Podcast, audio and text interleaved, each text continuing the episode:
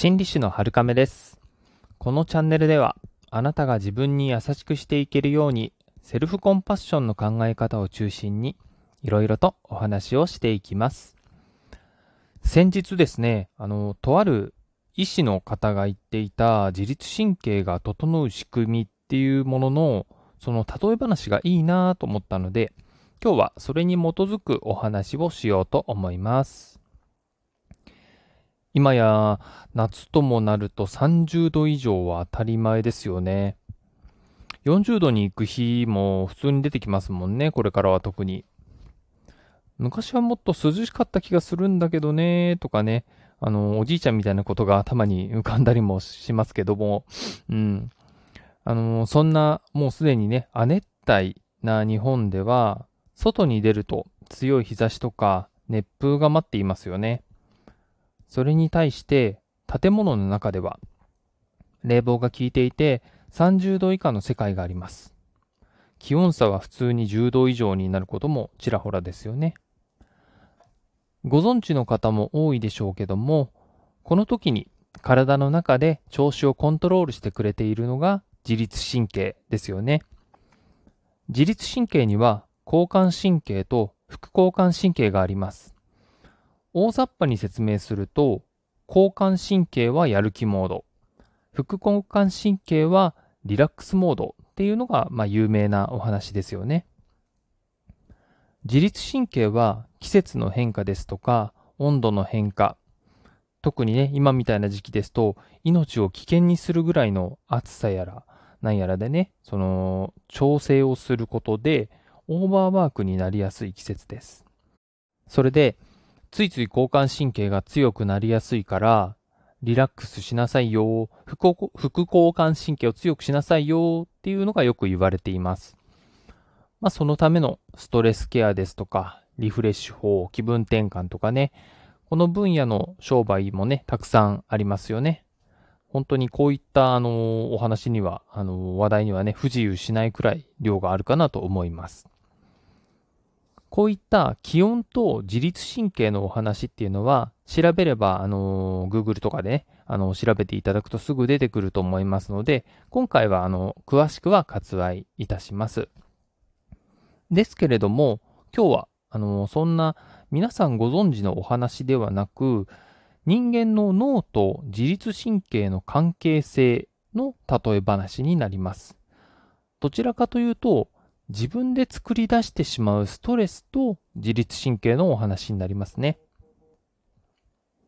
人間の脳には大雑把に分けて新しい脳と古い脳があります。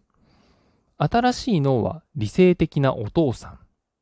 古い脳は感情的なお母さんだとしておきます。あのー性別とね、性格の、あのーツッコミはちょっと今日のところはご容赦ください。あのー昔々のね、あのー家庭をイメージしていただくといいかなと思います。そして、その二人の子供が自律神経になります。この三人家族ですね。例えば、亭主関白でお父さんが強い家庭の場合だと、お母さんは従うばかりで、言いたいことも言えない我慢状態になってしまいます。そんな両親を見ていた子供はどんな気持ちでしょう？ハラハラドキドキ、悲しい、辛い、怖い、そういったところですよね。逆に感情的なお母さんが強い家庭ではどうでしょうか？お父さんはお母さんの感情に振り回されてボロボロです。そんな両親を見ていた子供はやっぱりハラハラドキドキ、怖いですし、不安ですし、ビクビクとしています。では、理性的なお父さんと感情的なお母さんがお互いを尊重しながら仲良くやっている家庭はどうでしょうか？もちろん子供は安心していますし、調子もいいですし、ニコニコとしています。余談ですけれども、お父さんとお母さんがどちらも言いたいことを言って、やりたいことを好き勝手にやっている家庭。この場合はどうでしょうか？まあ、あの、深く考える必要もなく、あの、ボロボロになっていくのは簡単に想像できますよね。はい。この例はそのまま脳と自律神経に当てはまります。もし自分が何々しないといけない、何々すべきだとか、ルールやトゥードゥーリストに縛られて理性に偏って行動していれば、ないがしろにされてしまった古い脳は悲鳴を上げて、その影響を受けた自律神経は乱れてしまいます。逆に好き放題に感情のままに振る舞っていては、頭では理解しているやらなきゃいけないと思っていること、やった方がいいなと理解していることが、今度はないがしろにされます。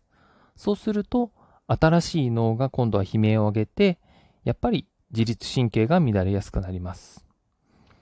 特に真面目な方は前者、なかなか行動できないなと感じている方は後者が多いかなと思います。自分の中にね、あの、どちらにしても何かしらのネガティブなものを感じているんだろうなと思います。こういった時に何が大事になるかと言いますと、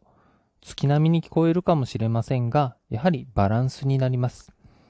では、どうバランスを取るのがいいのかと言いますと、先ほどの円満な家庭のイメージ、これを持っておくのが少しは役に立つのかなと思います。何々しないと、何々すべきだとか、自分がついつい理性で考えすぎているなぁと思うなら、体や心の声を聞きましょう。気持ちのいいこととか、楽しいこと、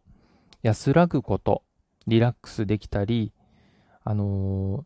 自分がその頭で考えるのではなくて、体と心が喜ぶことにもっと時間を使ってください。自分の中のお母さんの方の声を聞いてあげてください。ついつい行動できないなとか、いつも感情に振り回されてしまうなという方は逆にお父さんの声を聞く必要がありますよね。本当は頭では分かっているんだけどめんどくさい。やるべきことが大きすぎてやる気が起きない。楽しさが感じられない。そんな時は小さく小さく簡単にやれそうなことを計画します。書き出すのが面倒であればスマホにメモを書いておくくらいでもいいと思います。自分が理性的に行動できるように少しお父さんに協力します。くれぐれも簡単にやれそうなことから行動してくださいね。そして、できたら小さなご褒美を自分にあげてください。あの、チョコ一粒とかね、そういったものでいいと思います。大きなご褒美はね、あの逆効果になってしまうので、これはちょっと注意してほしいところです。自分がどちらかに偏ってるなと思ったら、あの、自分の中のね、お父さんとお母さん、あと子供をね、イメージしてもらって、あの、円満になるようにね、していっていただきたいかなと思います。自律神経とストレスの関わりはとても深いものがあります。外部の自分の外側のストレッサーはもちろんなんですけれども、自分の中の2つの脳が仲良くやっていけないだけでもストレスが生まれてきます。こんな時にも以前お話ししたマインドフルネス、この視点は役に立ちます。自分の脳を少し離れたところから観察する、こういった習慣が身につくと、より上手くなっていくんじゃないかなと思います。まあ、脳を観察するっていうのはちょっとイメージしにくいと思いますので、自分が今どういったことを感じているかなとか、どういったことを考えているかな、こういったことを、あのー、自分で観察する、こういった習慣をちょっとつけていっていただけるといいかなと思います。例えば、あ、今お父さん強いなとか、お母さん強いなとか、あ、今お互いに尊重できてるんじゃないかなとかですね。ストレスを感じやすい現代です。自分の中だけでも仲良くやっていきたいものですよね。今日の放送は参考になりそうでしょうか？また感想や質問もいただけると嬉しいです。今日もあなたが自分に優しくあれますように。心理師のはるかめでした。またお会いしましょう。